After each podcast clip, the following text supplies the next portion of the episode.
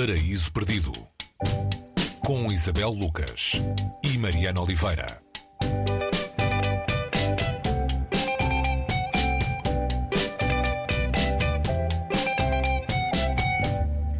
Hoje, no Paraíso Perdido, apresentamos seis propostas para o próximo milénio, uh, ou melhor, quem as apresentou num livro publicado em 1988, já depois da sua morte, foi Ítalo Calvino.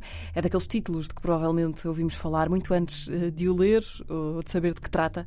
Isabel, o que é que Calvino se atreveu a propor para o milénio, que estava então a algumas décadas de distância e que agora já leva mais de duas décadas e picos contadas?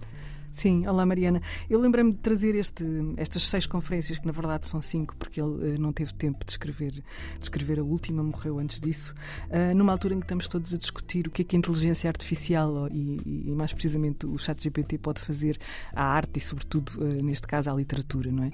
ele estava longe, provavelmente, de, de, de, saber que estaríamos neste momento a, a, ter esta conversa, ou seja, estas conversas sobre a, a relação da literatura com, com a inteligência artificial, e ele atreveu-se, mesmo assim, a propor um, seis valores um, que ele achava que iam ser perenes uh, no próximo milénio, que é este nosso, este nosso anos uh, que estamos a viver. Seis valores inerentes à, à literatura. E cada um corresponde a uma, a uma conferência que, que ele chama Lições Americanas e que são os seguintes: uh, esses valores uh, são a leveza, a rapidez, a exatidão, a visibilidade e a multiplicidade e consistência. Uh, isto apresentando assim, parece que estamos a falar de uma grande seca, não é? Aqui de uma coisa extremamente académica, mas quem, quem conhece a escrita do Calvino sabe que há sempre aqui boas doses de, de histórias no meio daquilo que ele, que ele nos propõe, enquanto uh, muitas vezes questões muito filosóficas, não é? E muito uh, que têm a ver com a estética com a ética, isso tudo está presente no, na, na, obra do Calvino.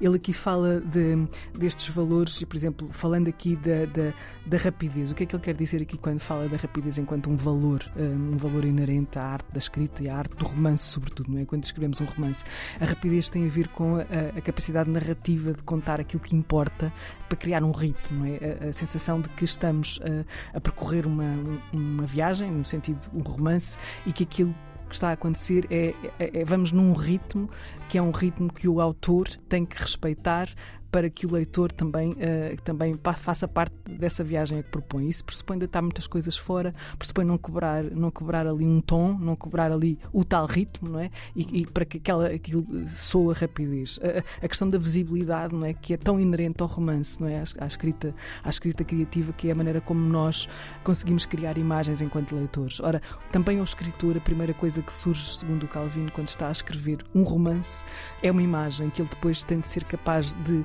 passar para a linguagem uh, da maneira mais eficaz. E, portanto, aí uh, as técnicas narrativas e as ferramentas uh, contam bastante. A multiplicidade tem a ver com a, a, maneira como se passa de uns temas para outros, não é? sem, sem que se note que essa passagem seja artificial, não é? Há ali qualquer coisa de natural, de, de, de, quase cotidiana, como, como se fosse o ritmo da vida e nós passamos na nossa consciência também de, de, um tema para o outro e, e o romance, enquanto romance, para funcionar bem, tem que funcionar assim. E segundo ele, para funcionar bem neste nosso século, é? que ainda só vamos, como tu disseste, aqui uh, uh, no início dos 20 e parece, que, e parece que já foi tudo há muito tempo, não é? Portanto, este livro reúne, no fundo, um conjunto de lições que Calvino, de conferências que Calvino era para dar em Harvard mas que acabaram por não acontecer, tal como ele tinha planeado, porque ele morreu antes de conseguir dar essas lições. Sim, daí o nome aqui, o subtítulo uh, Lições Americanas. Uh, ele morreu, e neste ano estamos a falar no ano em que ele faz, uh, faria